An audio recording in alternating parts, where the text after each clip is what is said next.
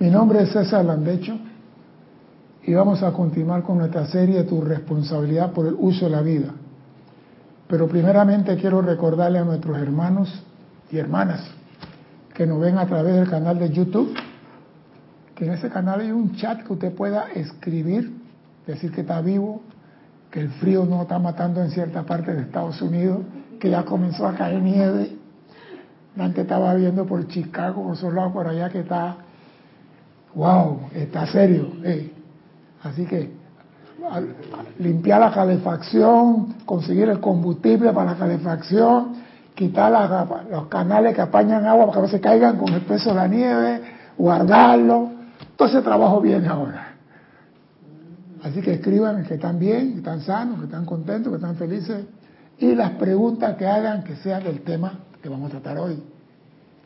Cualquier otra pregunta que no es del tema, César arroba Bien, vamos a entrar en materia. La clase de la pasada semana hablamos sobre los padres y tutores de los hijos de Dios, que Dios nos dio su talento para que los cuidáramos. Nosotros cuidamos esos talentos. Pero hay algo importante que para mí quedó como fuera, que no se llegó a entender y voy a procurar tocar ese tema hoy. ¿Cómo yo puedo ser guardián de mi hermano? ¿Cómo es eso de guardián de mi hermano? ¿Cómo es eso? Yo les voy a, decir mi idea. Tu tatara tatarabuelo tiene un tatara que está debajo del tatara tatarabuelo, un tatara. Después viene un bisabuelo, después viene un abuelo, pero el tatara es hermano de tu tatarabuelo. El tatarabuelo es hermano de tu bisabuelo. Tu bisabuelo es hermano de tu abuelo. Y tu abuelo es hermano de tu papá. Y tu papá es hermano tuyo. Porque todos ellos son hijos de Dios. Y cada uno cuidando a su hermano. O sea que Dios nos puso a nosotros como seres humanos a cuidar a nuestro hermano. Por eso que dicen ser el guardián de tu hermano. Si nosotros entendiéramos esa parte de la vida, no hubiese odio, rencor, ni guerra, ni sangre derramada de ninguna clase. Porque yo y mi bisabuelo somos hermanos. Yo y mis bisnietos somos hermanos porque todos somos hijos de Dios. Y Dios nos da a nosotros la potestad de cuidar de nuestros hermanos. Pero no lo vemos así. Ah, no, un viejito, una viejita. lo vemos por allá lejos, ¿no? Un viejito, una viejita. Todos somos hermanos de Dios. Somos hijos de Dios, pero un hermano cuida al otro. Mi mamá es mi hermana. Ah, no, no, no, es mi mamá. ¿Por qué es tu mamá? ¿Por qué es tan especial? El maestro San Germán lo dice. Lo dice. Y así vemos cómo se cumple eso de ser el guardián de tu hermano. Es que tienen, porque yo siempre decía, ¿cómo voy a ser guardián de mi hermano si mi papá lo está cuidando a ellos? Yo me preguntaba, ¿no? Son hijos de él, que él los cuide, porque tengo que cuidarlo yo. Pero cuando llega al punto de ser guardián de tu hermano, tu mamá es tu hermana, tu papá es tu O sea que ese círculo pequeño ahora se abre y tú entiendes que el que está peleando allá en Ucrania también es tu hermano. El indio que está en la montaña allá trabajando, recogiendo café, también es tu hermano. O sea, que todos somos hijos de Dios, independientemente del color, raza o país. Cuando tengamos esa comprensión, entonces de verdad nos vamos a amar uno a los otros. Pero mientras, ah no, él es chiricano y yo soy darienita, mira cómo una cosa regional separa a los hijos de Dios. Ella es chiricana y yo soy de los santos. Y en el béisbol, los Santos mejor que Chiriquí. Y en Chiriquí, mejor en la lucha que Veragua. Y buscamos cosas que nos separan, no nos unen. Y Dios nos dio los talentos de cuidar a nuestros propios hermanos. Lo dijimos la vez pasada. Pero tenemos que tener esa conciencia, ver más allá. Nuestra responsabilidad como padre llega hasta cierto punto. Dios me dio en custodia al hijo de él, pequeño, yo llamo bebé. Pero mi responsabilidad como padre llega hasta cierto punto. No es para toda la vida que tú vas a cargar un manganzón. Entonces, ¿qué hago con ese muchacho cuando llega a 18 años? Repito, Dios me dio a su hijo llamado Oscar, el hijo mío, el nombre que tengo aquí, y yo tengo responsabilidad con Oscar hasta cierta edad. Después de ahí, ¿qué hago con ese muchacho?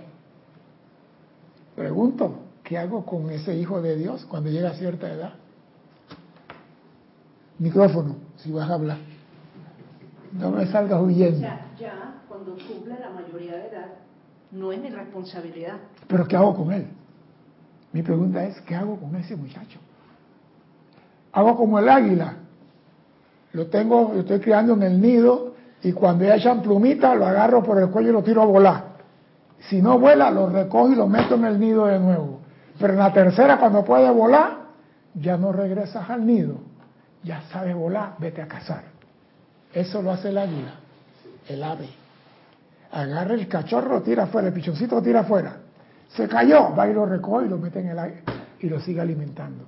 Pero el día que él lo tira y el aguilicho comienza a volar, cuando regresa lo ataca, fuera de aquí, aquí no entras. Vaya y defiéndase, ya sabes volar. ¿Usted qué hace con el niño suyo? Ah, pero hay algo, entonces, aunque sea mayor de edad, es mi hermano. Claro. Entonces, entonces yo también tengo que cuidarlo. ¿Cómo? Pero ya en esta forma, eh, ahí es un poco delicado. No, no, no, ahí está el dilema de la comprensión entre familias. Dime, dime, dime. Yo te voy a decir algo, o sea, yo te, eh, o sea, por ejemplo, soy yo creo de la cultura donde tú estés creciendo, obviamente. Sí. Porque, por ejemplo, en Estados Unidos, creo que a los 18 por ahí, ya te vas y después empiezas a trabajar echado pescado, o tu padre te dicen, tienes que irte, tienes que, ya mi compromiso terminó, así que goodbye y buena suerte. Está bien, pero ¿qué hago con ese muchacho en verdad? ¿Qué hago? Bueno, si estás allá quizás te van a decir eso. Si estás acá quizás sea diferente. Se quedan contigo en la casa hasta los 55 años. Depende de lo que estés haciendo.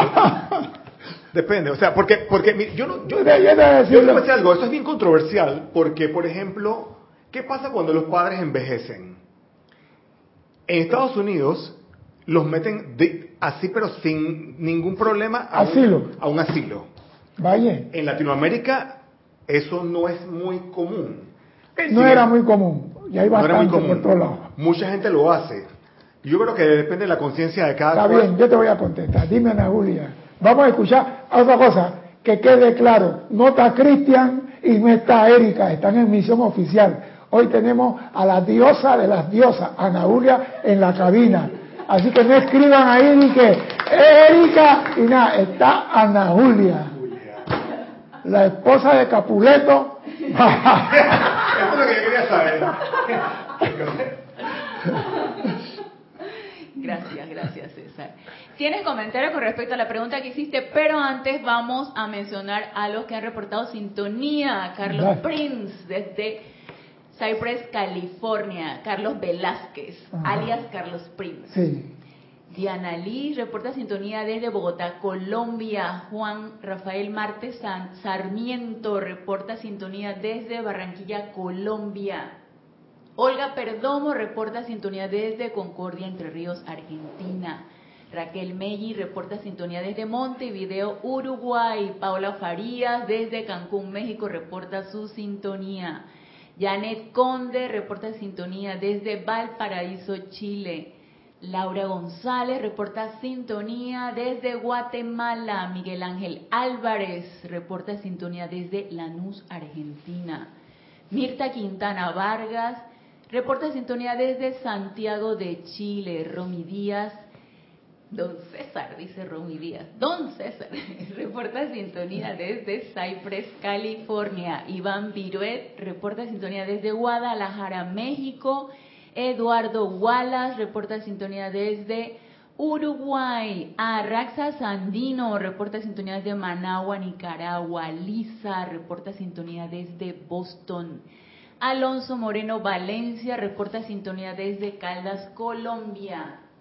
María Vázquez reporta sintonía desde Florencia, Italia. Charity del SOC reporta sintonía desde Miami, Florida. Valentina de la Vega Montero reporta sintonía desde Coruña, Galicia, España. Flor Narciso reporta sintonía desde Cabo Rojo, Puerto Rico.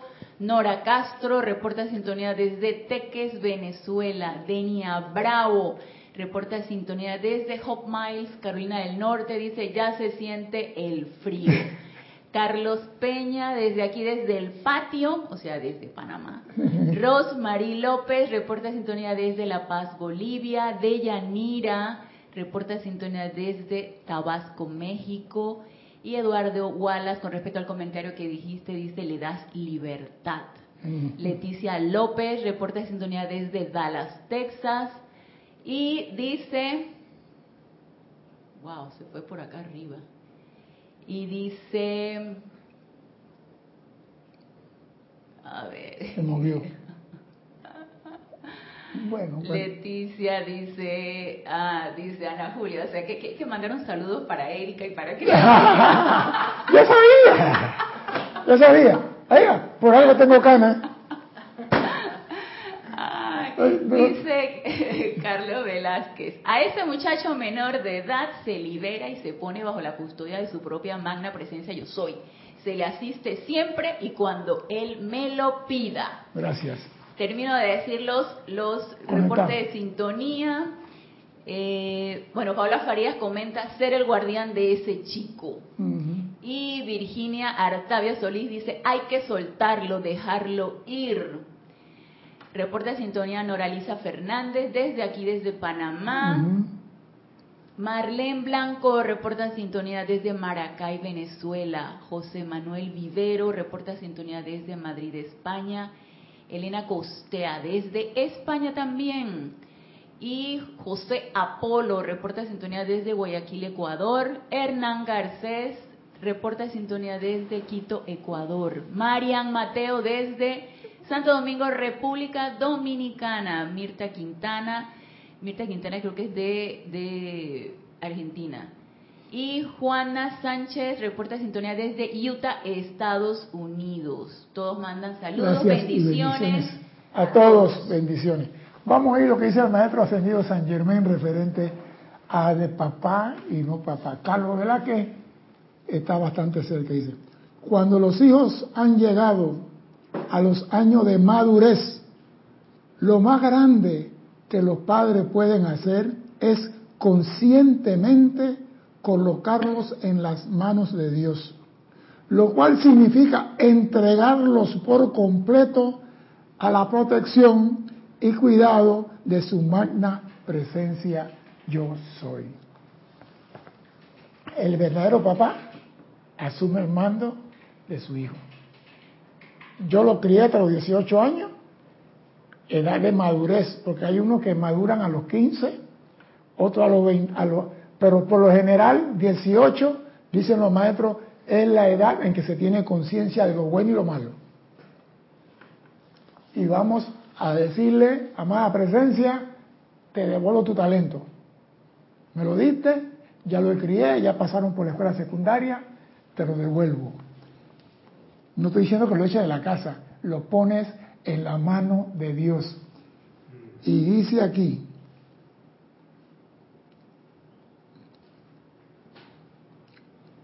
entregarlo por completo a la protección y cuidado de su magna presencia yo soy, y envolverlos en los rayos de luz y amor que emanan del corazón del cuerpo electrónico encima del joven o niño amada presencia, ya yo cumplí mi parte, aquí es tuyo, te lo devuelvo. Yo no estoy diciendo que te bajes de la casa, La presencia va a actuar contigo. Él es el que te va a dirigir a ti ahora. Él es el que va a actuar a través de ti. Él va a hablar para ti y te va a decir lo que tú tienes que hacer como estudiante, como ser humano. Dime, dime, no tengas miedo. ¿Qué pasa si tú no tienes esa conexión de la que tú estás hablando en este momento? Sí existe. Sí existe, ¿verdad? Sí existe. Obviamente. Y te voy, a, te voy a enseñar en la clase que sí existe. Ve para allá. Mira, cuando quiera que se evidencie la presencia o pensamiento del Hijo. Ay, ¿dónde está Alejo? eh? ¿Cómo se llama? tía? Alejandra, ¿no? Alejandra. Alejandra. Dice Ana Julia, ¿dónde estará Alejandra? Doquiera que te llegue un pensamiento de tu hijo, oído a esto, y a mí me encantó.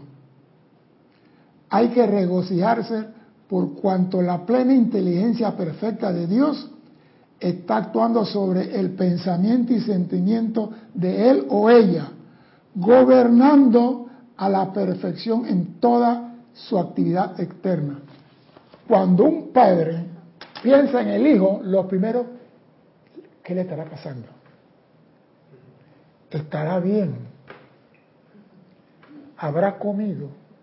¿Está en Chicago? ¿Eh? ¿Tendrá el abrigo puesto? O sea que nos vamos siempre a lo que no queremos para nuestros hijos. ¿Sabes? Y el maestro dice, doquiera que te llegue un pensamiento de tu hijo, él está en la custodia de Dios, él está en la mano de Dios y está en la perfección y en el amor de Dios. Y el que está en la perfección de Dios ni siquiera se le pegan los chinches.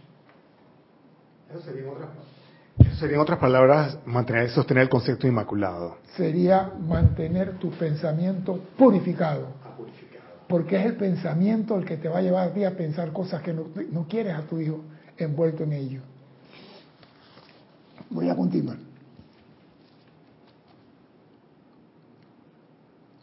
Dice el maestro.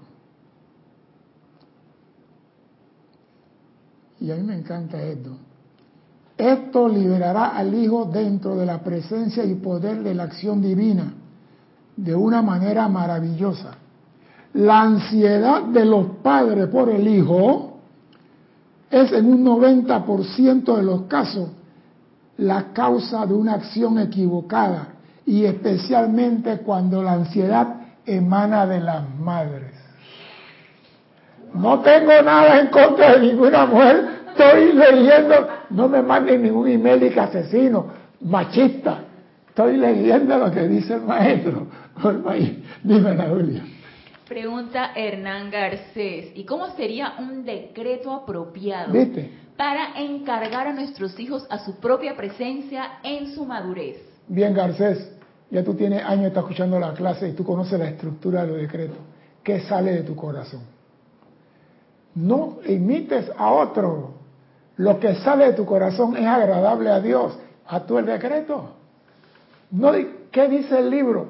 Llegó el momento, amada magna presencia, medita en talento, esta llama triple. Ya llegó a la edad en que tú asumas el mando de él. Te lo devuelvo con todo el amor del mundo. Asume el control. Eso me acaba de salir, no está en ningún libro. Y como me sale a mí, también te puede salir a ti. Si tú conoces la estructura de los decretos. No busque lo que está en el libro, busca lo que sale de tu corazón porque eso es de Dios. Queremos un decreto. Yo no vivo de decreto. Yo hago los decretos. Yo soy Dios haciendo decretos. Porque si voy a vivir en base de libro, estoy viviendo en base de decretos que dice otra persona. Aunque lo diga el gran director divino, es otra persona.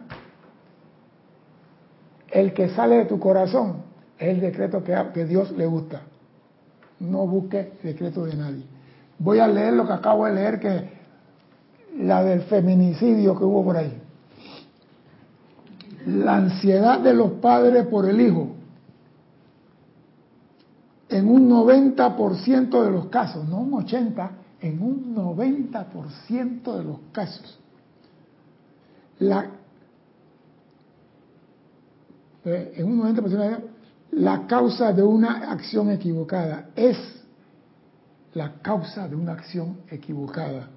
Y especialmente cuando emana esa ansiedad de la madre.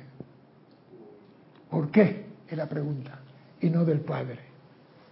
¿Por qué la ansiedad del padre produce algo y la ansiedad de la madre produce otra cosa? Las que son madres pueden hablar.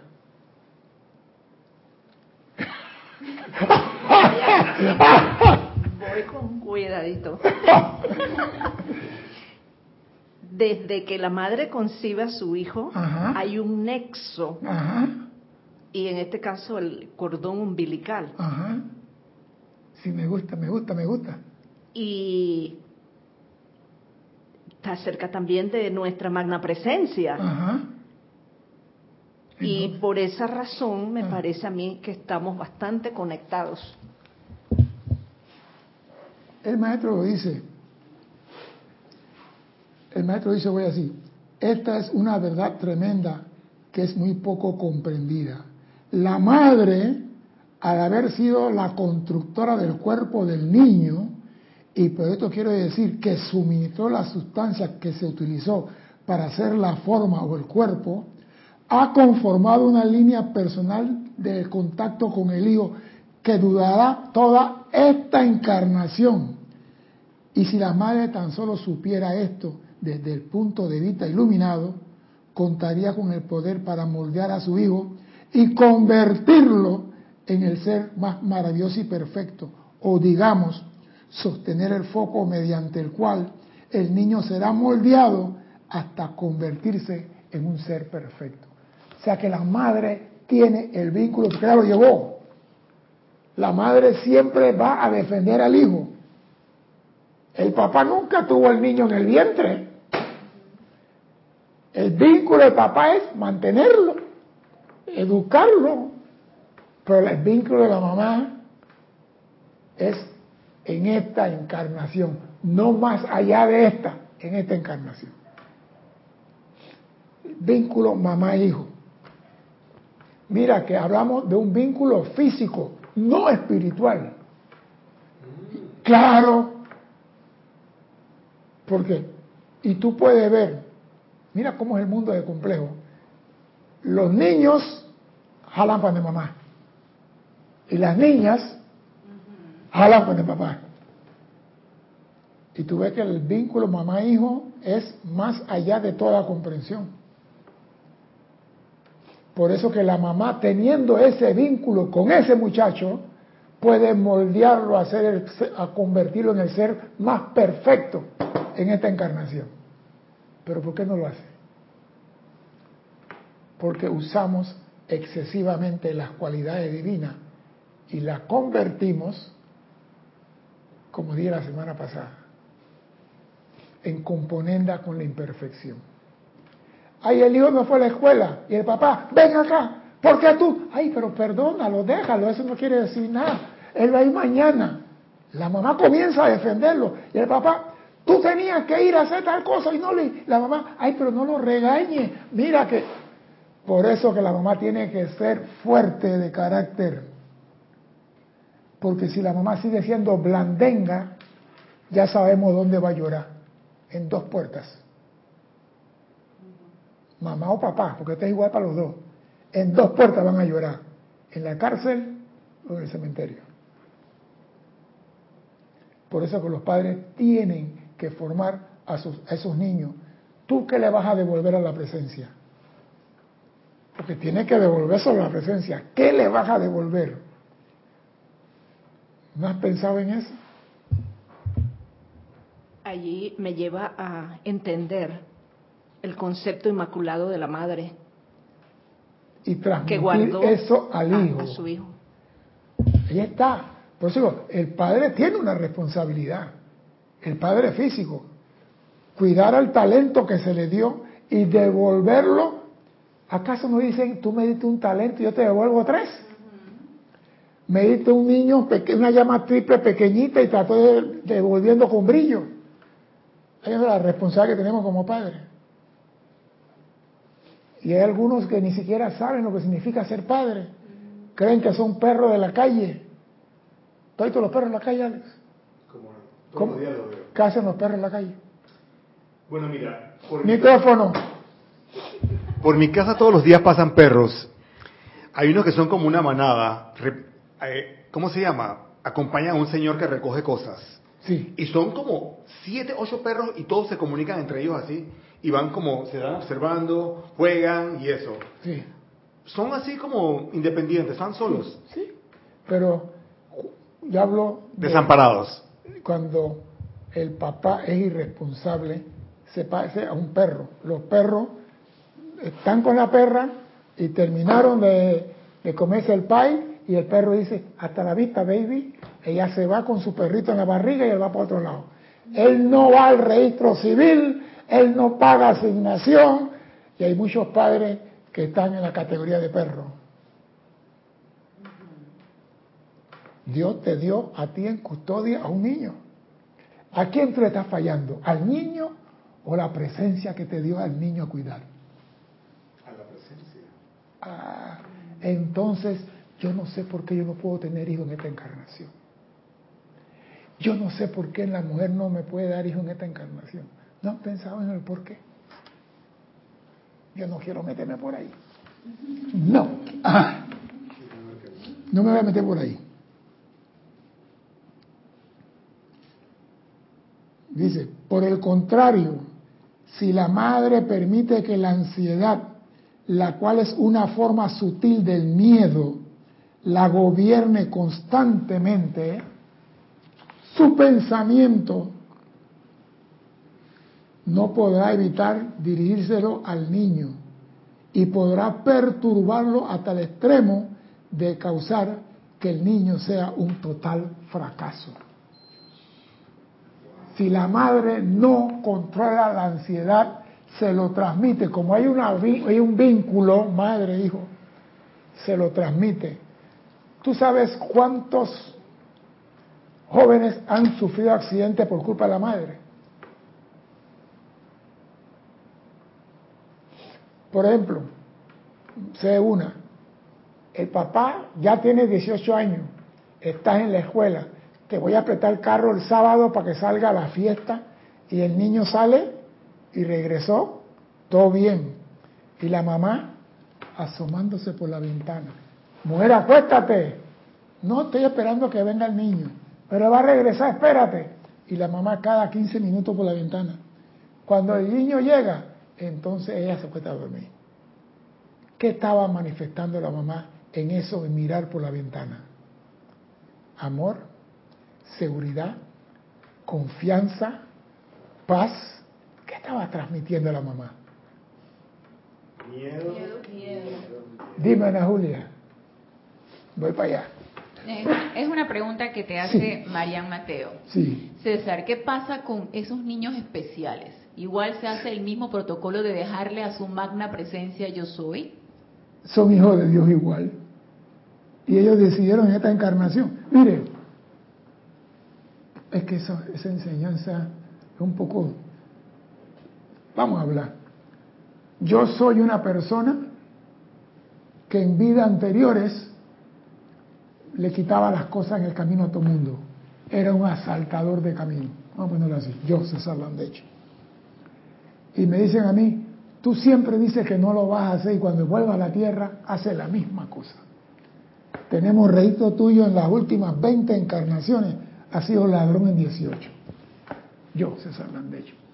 Amada presencia, yo quiero nacer en esta encarnación sin mano. Así no tendré motivo para pecar y para caer más hondo. ¿Te atreves a hacer? Yo voy a nacer sin mano.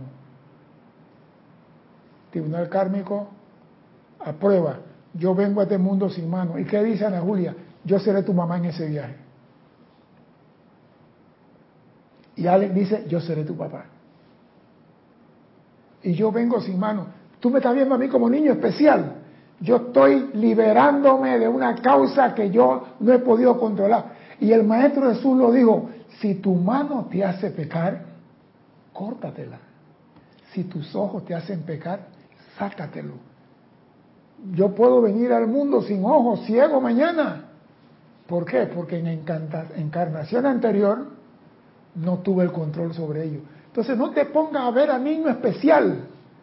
Sigue siendo hijo de Dios, haciendo una labor. Por algo está aquí.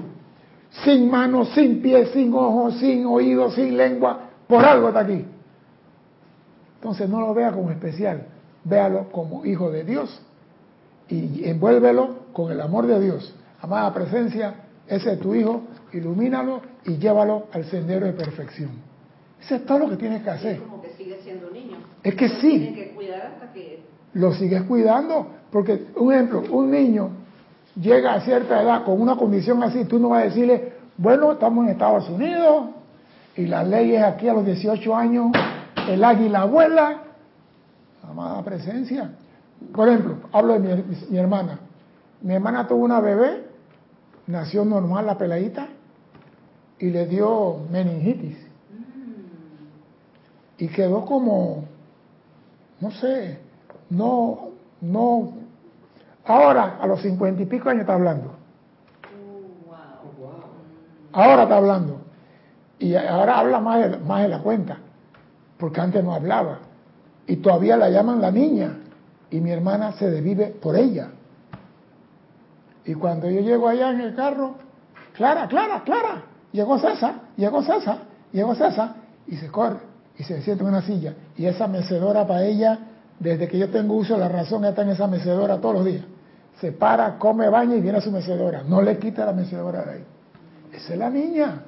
Y mi hermana y la niña, aquí está, hablando hasta por los codos ya, dice mi hermana. Pero ya más o menos, mi hermana no pudo decirle a esa muchacha, tú te vas. Hay excepciones a la regla. Y eso es discernimiento. Pero las madres causan accidentes. ¿Por qué? Porque piensan negativamente de sus hijos. Tú vas para la playa, cuidado que te ahogas. ¿Qué acaba de decretar la mujer? Señora, le hablamos de la Policía Nacional. Su decreto se hizo realidad. Por eso que los padres no deben bajo ninguna circunstancia, y quiero repetir lo que el maestro ascendido San Germán dice aquí porque es muy importante. Oigan esto, cuando quiera que se evidencie la presencia o pensamiento del Hijo, hay que regocijarse por cuanto la plena inteligencia perfecta de Dios está actuando sobre este pensamiento y sobre el niño. Cuando yo pienso en el Hijo, sea lo que sea, amada presencia, asume el mando en él. Es lo primero que debe salir de la boca de un padre. Y la duda, el temor, fuera de aquí, chismosa al carajo, aquí no te quiero. Porque ella va a estar ahí. Ese niño anda corriendo el carro y se tomó unos tragos. Y tú estás acá en la casa y si tuvo un accidente y se atropelló a alguien, saca toda esa basura de la, casa, de la mente. Él está en manos de Dios. Eso es lo que el padre debe siempre pensar. Porque el padre es el que destruye a su hijo con esos pensamientos macabros. Dime, Julia. Tienes un comentario, pero antes también reportaron sintonía. Mariam Hart desde Argentina, María Delia Peña desde Gran Canaria, Valentina de la Vega También allá. y desde Valentina de la Vega es de allá desde España, ¿verdad? Sí. Y con a Rafael Benet, Rafaela Benet desde Córdoba, España y comenta o pregunta. Daila Escolero también reporta sintonía de San José, Costa Rica. Comenta María Delia Peña. César, en esta encarnación se nos ha dado la llama violeta para transmutar todo karma y evolucionar a la perfección. Nosotros no transmutamos karma de nadie. Para transmutar tu karma. Cada uno viene a esta escuela con su examen preparado y educado para responder. Yo no puedo transmutar nada hijo. Yo transmuto lo mío. Amada presencia asume el mando en mi hijo. Eso sí lo puedo hacer. Pero yo no puedo transmutar nada de lo que mi hijo ha hecho, malo o pésimo o peor. Esa es la prueba de él. Tenemos que estar clarito porque creemos que podemos meternos en la vida de nuestro hijo y transmutar. Ah, mi hijo está cogiendo droga. Lo voy a transmutar para que no siga. Epa. Amada presencia, ese es tu hijo. Asume el mando ahí. Él sabe qué hacer con ese muchacho. No me voy a meter yo Estoy buscando la llama violeta para transmutar a mi hijo. ¿Qué está haciendo? Está fumando cigarrillo. Y se lo voy a quitar. ¿Por qué te ríes así, Ana Julia? Ana Julia, esa risa tuya me preocupa. ¿Por qué te ríes así? Que me lo imagino. No, es que, ah, no, mi señor toma aguardiente, lo voy a transmutar también. Aquí no va a haber más aguardiente en esta casa. Amada presencia, ilumínalo. Lo más que podemos hacer por otro hijo de Dios es pedir que la presencia asuma el mando de él. No podemos meternos a transmutar nada, ni siquiera en nuestros propios hijos. Dime. Pero sí podemos eh, transmutar el pensamiento que está ocasionando En ti, en mí. en ti, no en el, no en el muchacho. Ajá, en el mío. en el tuyo. Consumir, Mira, tú solamente, tú solamente puedes bañarte por dentro, tú. Tú puedes limpiar tu interior. Nadie puede limpiar tu interior. O sea, lo que hay en tu mente y en tu corazón, tú lo puedes limpiar. Nadie puede venir de afuera. Voy a limpiar el corazón de Ana Julia. ¿Qué sabe lo que hay del corazón de No, es que hay personas que creemos que podemos. Yo la amo tanto que le voy a limpiar el corazón. Va a quedar como la Virgen María. ¿Qué te has creído tú, mandrake? La única que puede limpiar lo que hay en ese corazón, esa mente, es Ana Julia. El único que puede limpiar, si el niño es menor de edad, amada presencia, asume el mando de él. Contrólalo, llévalo por el sendero de la rectitud, el sendero del bien. Pero tú no puedes transmutar nada por tu hijo. Y ese es el error que tenemos, que creemos que podemos hacer con la llama violeta lo que queramos. No, señor. Dime, Ana Julia es pura risa en esa esquina. Comenta Olga Perdomo, César, qué zamarrón divino esta clase. Soy madre de hija única y viuda. 34 años mi hija casada y con familia. No me alcanza las manos para cerrar la boca.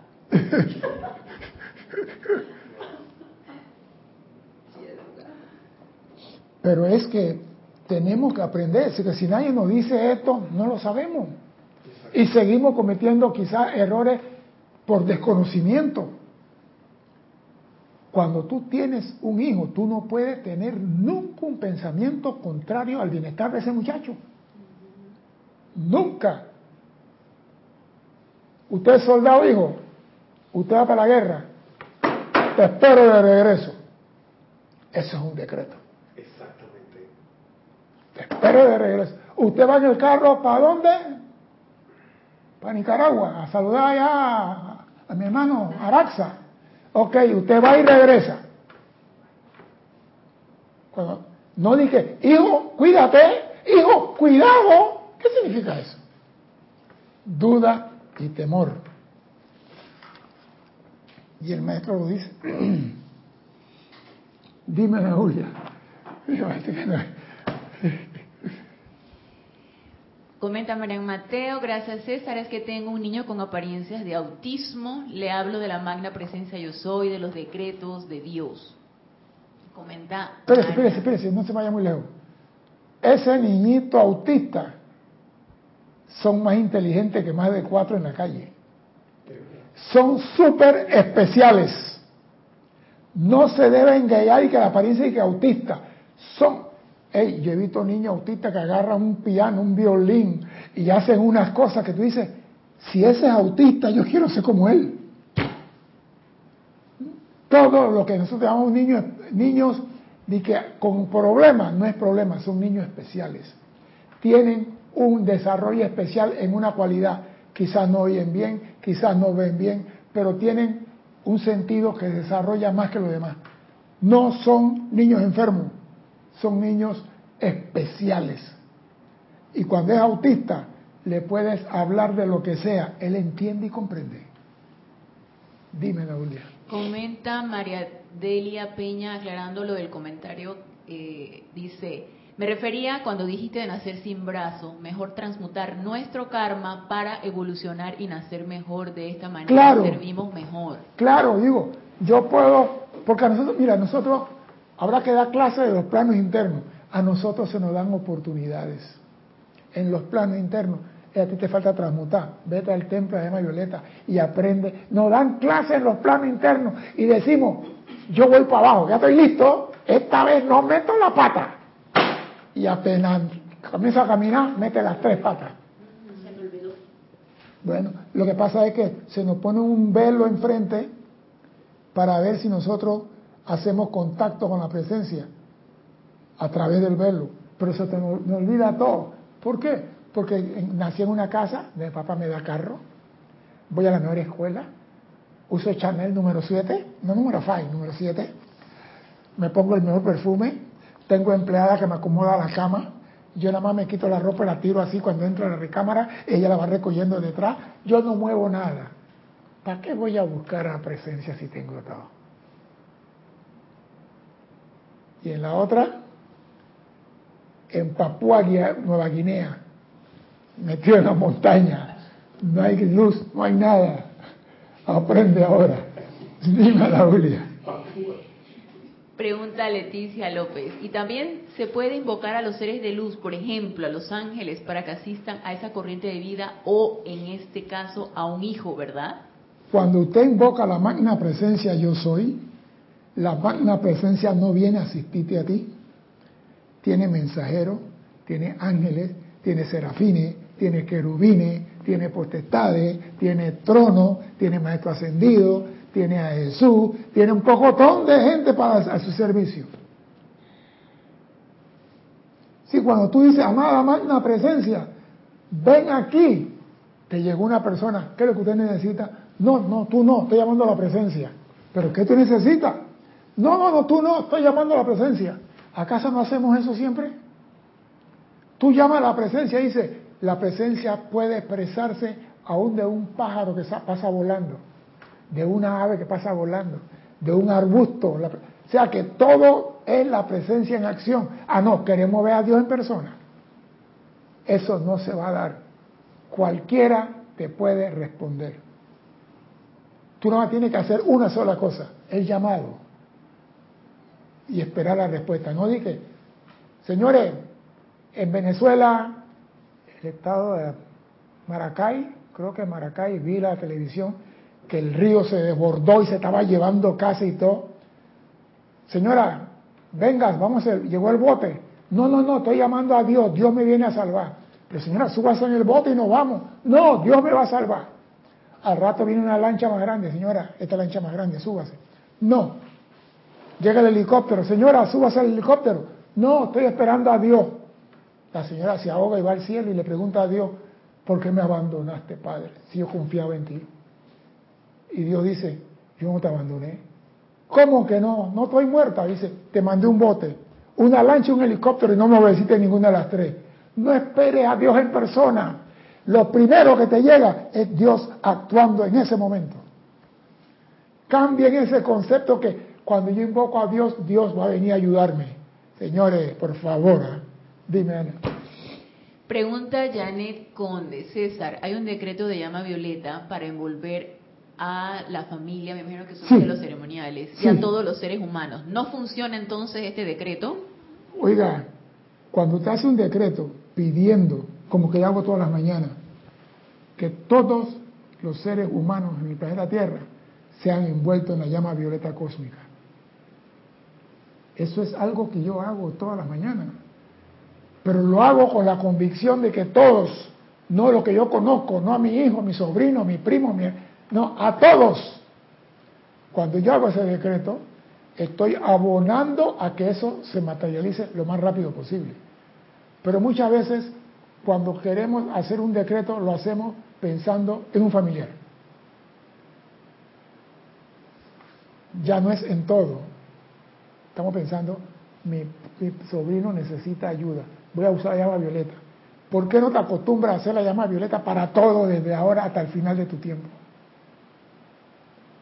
Toda la mañana apenas levantas y haces tu decreto en el nombre de la magna presencia yo soy, invoco a todos los soles en la galaxia con sus soles menores para que extraigan de su centro corazón la más poderosa actividad del fuego violeta y envuelva a toda la humanidad en el planeta Tierra y eleva su santo crístico a que se manifieste en perfección.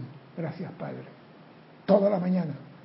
Yo no conozco al que está en China, no conozco al que está en tal lado, pero estoy haciendo mi trabajo. Sin interés, sin pensar en nadie. Eso vale mucho más que voy a hacer la llama violeta porque tengo un sobrino. Ahora digo, envuélvalo a todos. Porque tengo. No, yo conozco el truco. Pero digo, sí se puede hacer. Nada está prohibido en esto. Lo que te nace de corazón, hazlo. Comenta Rose Marie López, César, tengo muchas amigas que ahora se han convertido en niñeras de los nietos y dice que lo hacen para ayudar a los hijos e, e hijas a que se desarrollen profesionalmente y estas amigas han asumido la enseñanza de los nietos mientras que los hijos e hijas no saben ni cambiar un pañal. Bueno, en estos días oí a una hija de una prima mía decirle a la mamá, a mi prima, tú dañaste a mi nieto. Perdón. Sí, le dijo a Iri, le dijo a Elsa, tú dañaste a mi hijo. Lo has criado de una forma que a mí no me gusta. Y yo le pregunté, ¿y por qué Cara no lo criaste tú? ¿Por qué no te lo llevaste en la mochila cuando tú ibas contigo? Si tú asumiste la responsabilidad de ese padre, carga ese chiquillo contigo. Mira esto, Dios me dio a mí, a mi hija. Mi hija tiene otro hijo que Dios se lo dio a ella para que ella lo cuide. Y ella me lo da a mí. ¿Cuál es el mensaje que mi hija le manda a Dios? Estoy ocupada. Tengo que desarrollarme profesionalmente. Así que este peladito, abuela, vaya allá, que lo cuidan a Julia. Y a mí me gusta con mi señora en ciertos lugares de un estado en el norte, le dijeron a la señora, nosotros tenemos acá este terreno grande y las casas, ¿podemos hacer otra casa allá, cerca, para que tú vengas y vivas allí? y así cuidas a los tres nietos. Y la señora dice, ¿cuidar qué? ¿Cuidar qué? Yo cuidar nietos. Yo cuidar mis hijas.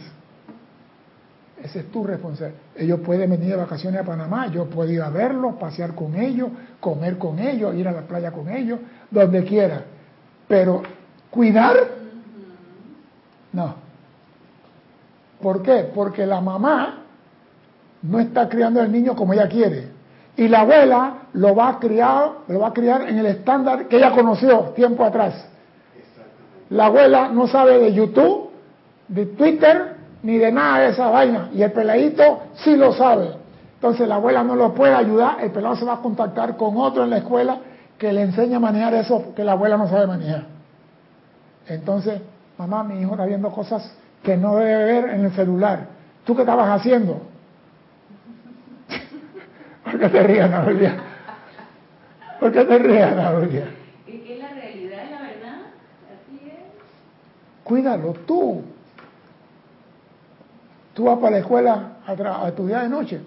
Cuando llegas, arriba, tráeme el cuaderno. Yo nunca estaba en casa, yo soy sincero, yo nunca estaba en casa. Yo llegaba a la casa, vamos a decir, hoy es martes, ¿no? Llegaba con la maleta, aquí está la ropa sucia, esta maleta está lista, está lista. Ok, me quedo en casa dos, tres días. Al cuarto día, el avión sale a las tres de la mañana. La orden aquí. Ok, mami, me voy. 15 días después volvía. Pero ¿qué tenía yo cuando regresaba a la casa? Me iba a la recámara donde estaban los pelados. Tráiganme los cuadernos. A ver, ¿qué fue lo que te dieron en la escuela? Cuatro con cuatro, ¿qué es esto? ¿Estás perdiendo? Usted me dijo que quería una bicicleta Benoto para Navidad. Y yo a usted le dije que su promedio mínimo era cuatro con cinco. Y aquí vi un cuatro. O sea que si yo saco el promedio de ahora, para diciembre no te va a dar cuatro con cinco, te va a dar más o menos cuatro con 3.7. Así que perdiste la bicicleta. Dame acá todo el otro. Cada vez que yo llegaba, ellos sabían, estaban con el cuaderno así en la mano. Lo felicito, ¿ah? Y cuando llegaba diciembre, bueno, César, prometiste bicicleta, ahora compra y paga. Pero yo verificaba. Yo tenía viaje por toda parte, pero yo verificaba. Traigan acá los cuadernos. Ah, no, yo estoy muy ocupado, vengo cansado, vengo de tal lado, vengo a dormir, no quiero que... Yo soy responsable por ello. Vengan acá, traigan el cuaderno, quiero ver. Y la que más exigía era la muchacha. Ella siempre quería cosas de caché. El varoncito no molestaba tanto. Ella, yo quiero esto. Y yo le ponía la nota más difícil. Bueno, eso vale como 300 dólares. Así que vamos a poner un 4,7 promedio final. Yo lo hacía con la esperanza.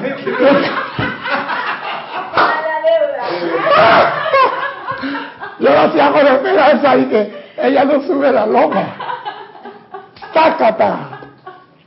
Con los 300 dólares ya mi compra. Y así me lo llevé toda la escuela secundaria. Ella es ingeniera. Y ya le dije la vez pasada, por amor a Dios, deja de sacar títulos en la universidad. Tú con 18 títulos, ¿para qué quieres más? ingeniera, geóloga, no sé qué cosa, experta, maestra en alquitrán, asfalto en concreto, que no sé qué, de prensado, que... Deja esa vaina, Pero yo tuve tiempo para ello, ¿por qué? Porque me hice responsable de ello. Así que nadie me puede decir a mí que no tiene tiempo y que se lo da a la abuela. ¿Y a mí? ¿Qué pasa cuando se lo da a la abuela? tal? Lo que pasa es que la abuela no está actualizado. Todo es por etapa. Mi mamá me crió a mí de una forma. Yo estoy criando a mis hijos en base a otra forma. Y mi hijo está criando a mi nieto en base a lo que él entiende, la forma que él debe criarlo. Si yo me meto, estoy trastocando la crianza que mi hijo tiene para ese pelado. Yo voy a la casa de mi hijo, yo veo a mi nieto y yo veo cosas que a mí, a mí no me hacen. A mí no me hacen. Y yo veo ahí, pero callado, compa. Mira, cuando ese pelado tenía 7 años, David, que ya cumplió 15 años, David estaba pegando a la mamá en la cara. Y yo, y la mamá, David, no, David, no, David, no. Y yo estaba sentado, yo miré al papá nada más y no dije nada. Y David cometió un error. Vino de mí y quiso hacer lo mismo. Y saqué el manojo de llave, esta que está aquí, que son como 40 llaves, y dice así, si tú me pegas a mí, en esa mano vas a sentir todas estas llaves. Y yo soy hombre que no hablo por el gusto. Donde hizo así, lo apañé y. Se fue, lloró, revolcó. Digo, conmigo no. Cuando me iba, ¿qué hizo David? Llegó corriendo y me abrazó. Yo lo besé. Yo le digo, nunca le pegas a tu mamá y a mí menos. Porque si tú comienzas pegándole a tu mamá, que es una mujer de niño, mañana cuando estás casado, ¿qué carajo vas a hacer? Y le dije a ella, tú no debes permitir esa vaina. Nunca le levante la mano a una mujer. Y le di duro, carajo. No, yo estaba jugando. No se juega pegando con una mujer. O sea que, hasta en eso uno tiene que estar vigilante con los pelados. Hasta en eso. Vamos a continuar la clase porque se me va el tiempo y no hacemos nada.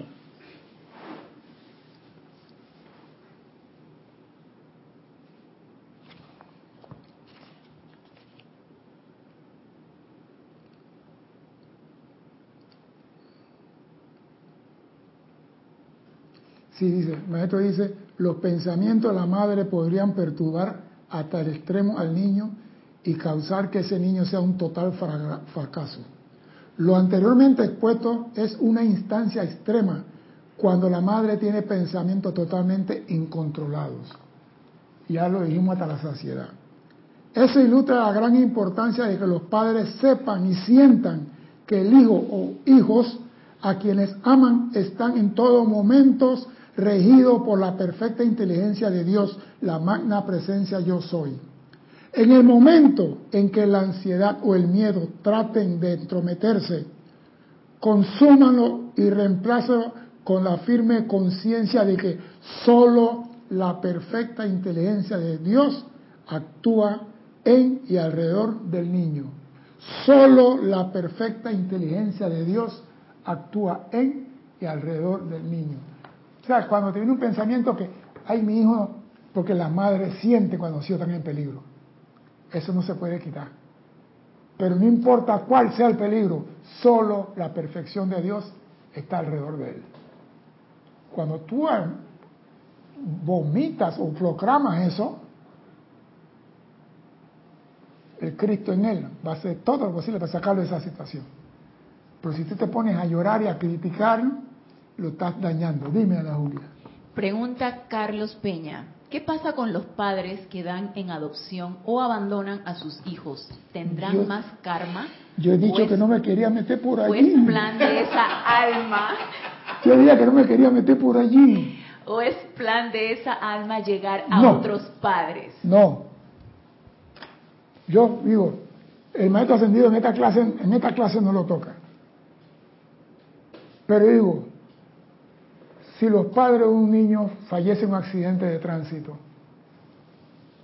y no tiene el niño familiar que lo, lo, reclame, pues, yo veo útil que alguien lo tome, lo críe, lo eduque y haga la función. Si no hay un padrino, como decimos acá, que haga la función de papá y lo eduque. Pero teniendo yo los recursos para criar a mi hijo, lo voy a dar en adopción, se llama irresponsabilidad. Eso sí se llama irresponsabilidad. Ah, no, que ella salió en cinta y porque estaba disgustada con el muchacho, dio el niño en adopción. Ahí ni me voy a meter. El niño te lo dieron a ti. Tú levantaste la mano para ser madre de ese niño. Póngase la braga ahora y críelo. Porque ningún niño viene a este mundo sin el pan debajo del brazo. No importa en qué país o en qué tribu viva siempre habrá comida para él. Así que eso de adoptar tiene que ver bajo qué circunstancia. Porque si no hay nadie, pero yo he visto personas que, por ejemplo, en Colombia, he visto que la gente va a Colombia a, hacer papeles para llevarse los hijos para Europa y después ahora el hijo en Europa está buscando a los papás verdaderos en Colombia y pagan investigadores que yo digo, si tú tienes los recursos para Ahora sí, no hay nadie, no hay la forma, y tú crees que el niño puede tener una mejor vida, le estás diciendo la presencia, tú me hiciste responsable del niño, pero no me cubriste para atender al niño. Oye el mensaje que hay detrás de dar un niño en adopción. No me quiero meter por ahí. No me quiero meter por ahí. ¿Cuál sería? ¿Perdón? ¿Cuál sería el papel, porque si hay un compromiso antes de venir, ¿cuál sería el papel de los que adoptan a un, Lo que pasa es esto, es que esto es bien delicado. La señora en esta encarnación no puede tener hijos, ¿por qué razón? Esa es la primera pregunta. ¿Por qué no puedes?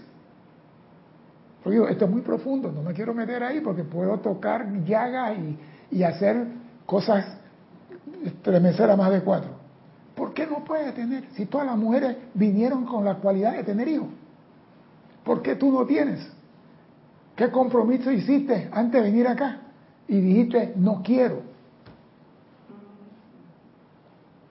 No sé, yo no estoy adentro de ti, no estaba en el tribunal kármico, Tuve un juicio en el tribunal kármico viendo más de cuatro cosas, pero no he estado toda la vida en el tribunal kármico viendo cuando los niños van a nacer.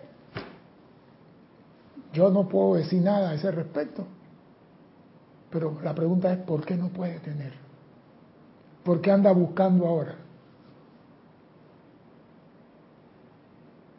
El maestro San Germán en una clase por ahí toca eso y es bien, bien duro. Sí lo toca, sí lo toca en este libro no en otro, donde dice los padres que no tienen niños en esta encarnación pasaron lo mismo que la Madre María Encarnación anteriores. Y no me quiero meter. O sea, hay cosas, señores, que tú dices, en esta no, no llevo, pues. Pero cuando llega acá quieres. Ese es el problema. Yo no quiero hijos en esta encarnación, pero cuando estoy acá, quiero. Entonces, yo no me quiero tener una estatura de un metro cincuenta y seis. No quiero más de ahí. Pero cuando llego acá, ah, no quiero unos 78. O sea que nosotros nunca estamos conformes con lo que tenemos. Y como no estamos conformes con lo que tenemos, no se nos da más. Ese es el problema la humanidad. Nunca está conforme.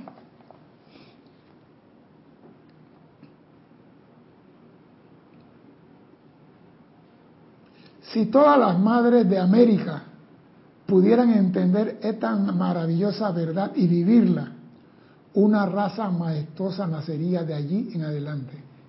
Oído, si todas las madres de América, y yo me pregunto, ¿por qué el maestro menciona las madres de América?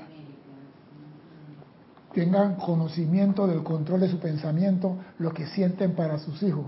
No piensan en forma negativa y cada vez que pueden lo envuelven en la luz y la presencia de Dios.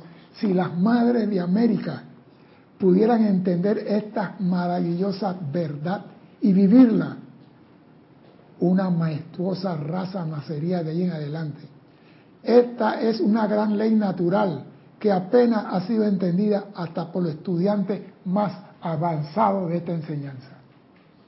Esta es una ley natural que apenas es entendida hasta por los estudiantes más avanzados de esta enseñanza. ¿Me entienden? ¿Cómo es que yo soy hermano de mi tatarabuelo? mi abuelo es hermano de mi nieto y eso le vuela los cables a más de cuatro. Claro. Porque nunca nos vimos como hijos de Dios, nos vimos como hijos de hombres. Y ese es el problema. Mientras que nos veamos como hijos de hombres, los hombres hacen la guerra para que sus hijos mueran en ella.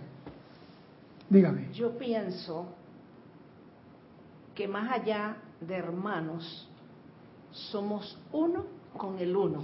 Sí, pero en este plano vinimos como hermanos, hijos de Dios. Vinimos, somos hijos de Dios. Hermano, cuida a tu hermano. Tú eres el guardián de tu hermano. En este plano somos hijos de Dios.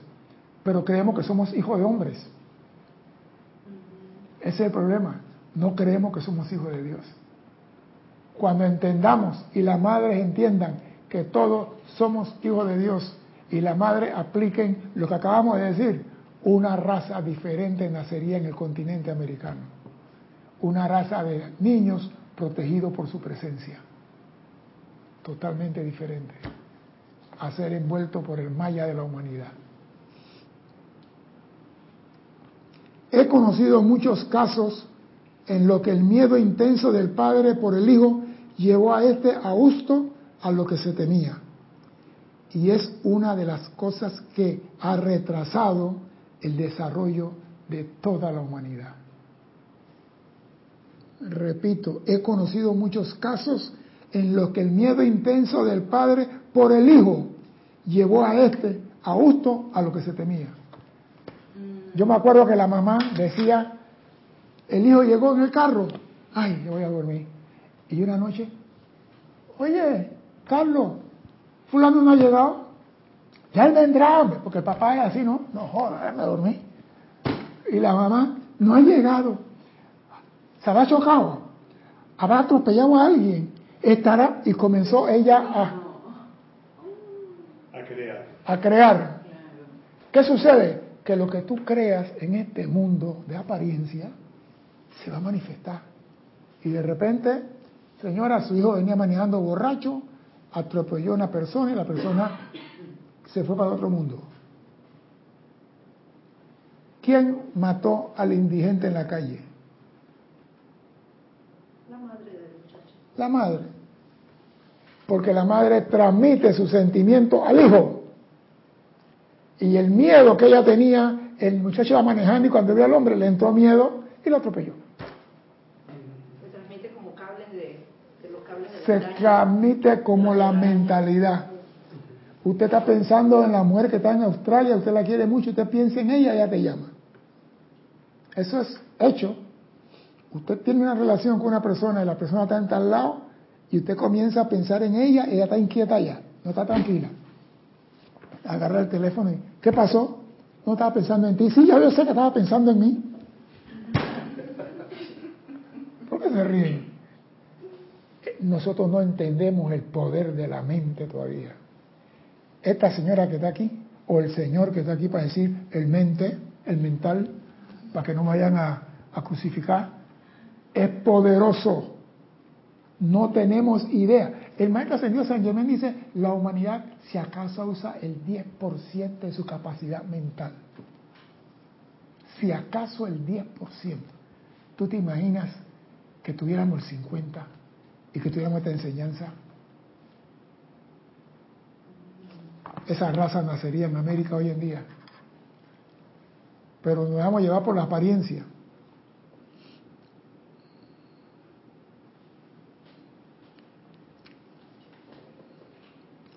A veces, dice el maestro, el hijo es lo suficientemente avanzado para aún, aún sin estar consciente de ello en lo entorno, desviar en gran medida el temor y la ansiedad de sus madres y sus padres. El niño es tan avanzado que es capaz de desviar todo pensamiento destructivo que emana de su madre. Esos son los niños que están naciendo ahora, con una capacidad de decir, mamá, yo no acepto eso. Yo no lo acepto. Dime, Ana Julia, te voy a poner una risita ahí. Hay dos comentarios con relación a lo que estás diciendo de la, de la influencia del poder mental. Marian Mateo dice, conocí una madre en el 91 donde daba su testimonio. Siempre pensaba que el hijo iba a morir en un accidente. Tal cual fue de la misma manera. Ahí entendió el poder de la mente y las palabras. Si tú quieres, perdón, si tú amas a una persona, nunca hables nada en contra de la persona. Nunca digas nada que lo pueda perjudicar. O el amor es falso. Porque si yo te amo a ti, yo voy a decir, desear lo mejor para ti. Y si te vas, a la presencia, ilumínala, nos vemos, adiós. Ah, no, me dejé con ella, que le caigan cinco portaaviones en la cabeza. 40 mil aviones Hércules que le caigan en la casa. Ah, ¿por qué? Llegamos hasta aquí en el camino, sigue tu camino. Y no me mires más, se acabó. Pero siempre procura. El maestro Jesús decía algo, si amáramos a nuestro enemigo de verdad, fuéramos felices. Porque el enemigo es un ignorante que no sabe lo que está haciendo, pero tú sí conoces la ley. Entonces, en vez de criticar al enemigo porque te hizo algo, amada presencia, ilumínalo, guíalo, bendícelo. Ah, no, me robó la cartera, así que métanle 500 años de cárcel. ¿Y qué es la cartera? Dos dólares.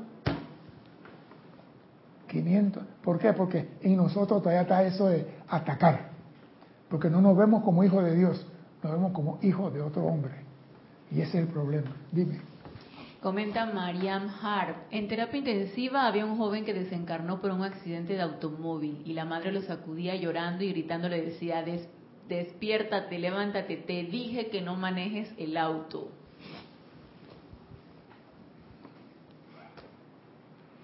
no decretes en negativo. Yo estoy acostumbrado a decir no decretes en negativo. Si vas a decretar en algo negativo, cállate la boca. Porque le hacemos daño a nuestros hijos. La policía está recayendo a los muchachos. La policía hace, dijeron que van a recoger a los muchachos, así que tú vete para la casa ya. Ella los manda después a la tienda. Ella anda a comprar desayuno, coge, compra pan, queso, esto. Y, y cuando el muchacho viene de regreso, ¿quién tú crees que lo recoge?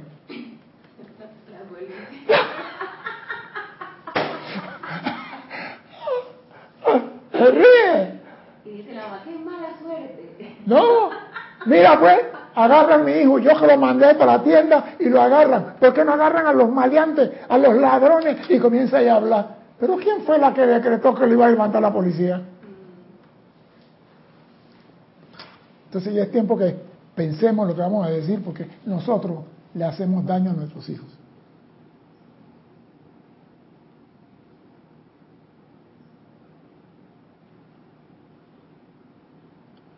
No hay duda que los niños son lo suficientemente avanzados para desviar en gran medida el temor y la angustia de los padres.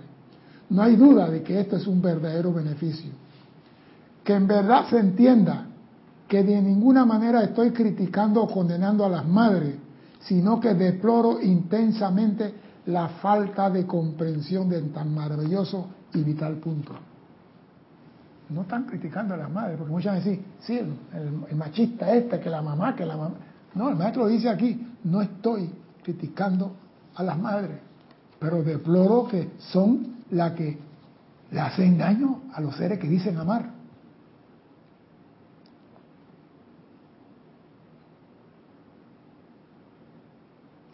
Porque esto lo consideramos normal.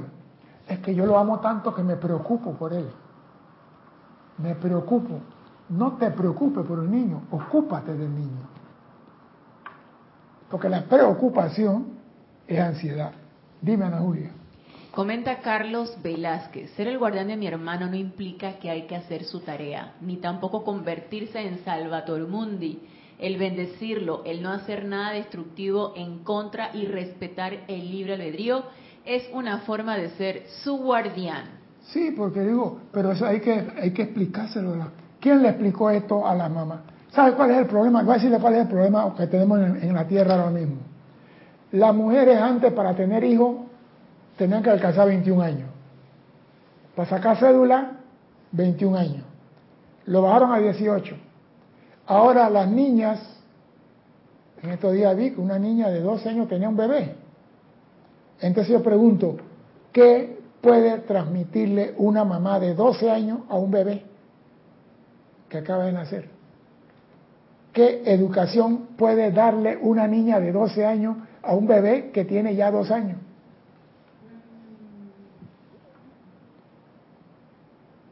Y yo me puse a preguntar, ¿y por qué la presencia no dijo, lo siento, tú no puedes tener este bebé hasta que tenga 14 o 15 años, que ya tenga un poquito de juicio? La presencia no se mete en nuestra vida. ¿Usted quiere esto? Hágase, experimente, entienda, vívelo, compréndelo. Ya entendiste la lección. La presencia no es decir, a ti no te conviene, a tú te quieres casar con Alex, no te conviene Alex, yo soy tu presencia, Alex no te conviene. A la presencia no se mete en esa vaina. Él respeta tu decisión, que se llama libre albedrío. Haz lo que tú quieras, Él te apoya. ¿Te fue mal? Ese es tu problema, no es la presencia.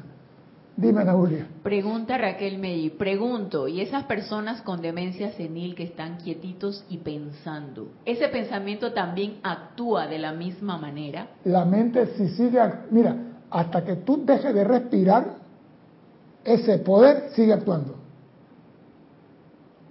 que no tenga el sentimiento detrás para hacerlo realidad es otra cosa. Pero de que la señora está trabajando hasta que tú digas, amado Mahashohan, este es mi último aliento. Ella sigue trabajando. Ella no va a decir que, ah, no, porque como ya este señor tiene 70 años, yo entro en relax, entro en pausa, en descanso. La mente no descansa ni siquiera cuando estamos durmiendo. Ella está activa. Es la única que no duerme. Dime, Comenta Carlos Peña. Así es, el subconsciente no reconoce el no, lo quita de la frase. Por eso hay que hablar en positivo. Claro. ¿Y eso qué cuesta hablar en positivo para tu hijo? Usted va para tal lado. Mire, yo lo dije una vez aquí. Venían unos militares venezolanos en un avión que salieron de Costa Rica y yo estaba en la torre de Rigato. Y me dice, estamos afuera de Santiago por la costa y tenemos problemas con el avión y la radio y los instrumentos. El motor está funcionando bien, está bien. Bueno, señores, pueden aterrizar aquí en Ribato. Al rato estamos en la curva de Guangombrón en Penonomé y ya los instrumentos se fueron. Y el motor está dando problemas, pero está andando. Ok. Al rato, mira, tenemos problemas. Y digo, ¿usted dónde está exactamente? Yo veo una piedra así, veo un atolón así y veo una, un, un sembradío de algo ahí. Bueno, meta el avión en el sembradío y llámeme desde el suelo. Ya, atrevimiento mío en aquel entonces. Llámenme desde el suelo. Llamo allá abajo. Hey, un avión se acaba de caer. Y salieron los dos helicópteros para allá. Cuando trajeron a los venezolanos, todos revolcados. El capitán me dice, traté de llamarlo, pero la radio no funcionó. Y yo le dije... ¿Qué le y, yo le, y yo le decía, yo le dije a él, y me dicen, hecho ¿tú le pediste que te llamara? Si está muerto no me puede llamar. La orden es que me llamara. Tenía que estar vivo, ¿no? O sea que le di una orden, llámame desde el suelo. Tenía que estar vivo. Me dice el capitán, tú eres una vaina, lo han dicho. Yo, yo no quiero tener mi rédito de que se murieron dos por... Llámame desde el suelo. Si eso no es hijo mío, y yo actúe así, ¿qué nos corresponde a nosotros como, padres con nuestros hijos? Actuar mejor que yo. Siempre envolverlo en la magna presencia, en la luz y en el amor de Dios. Y doquiera que va, Dios va contigo. A mí me gusta algo que yo veía cuando estaban viendo novelas venezolanas, que el hijo iba para la calle y la mamá y la abuela le hacía la señal de la cruz en el pecho al muchacho. Que Dios te acompañe, no sé qué cosa. Y yo cuando veo esa vaina, yo digo, mm, mm". pero ahora estoy diciendo que eso tiene una razón de ser. Al menos, en base a su conocimiento, estaba diciendo que Dios te acompañe, hijo. Estoy pidiendo que Dios vaya con él, como dice Maestro San Germain. Él va para la calle, que lo acompañe, que lo ilumine, que lo guíe. ¿Cuántas veces los hijos salen por la puerta y los papás ni siquiera le dicen, ve con Dios, hijo mío. O cuántas veces los papás van a la calle y los hijos no le dicen, que Dios te acompañe, Padre. Porque Él es hijo mío y yo soy hijo de Él. No, nosotros somos los dos hijos de Dios. Y yo soy el guardián de Él, así como Él es el guardián mío. O sea, yo también debo cuidar a mis padres. Debo velar por los padres. Porque siempre queremos que el Padre vele por mí. Pero ahora somos guardián de mi hermano.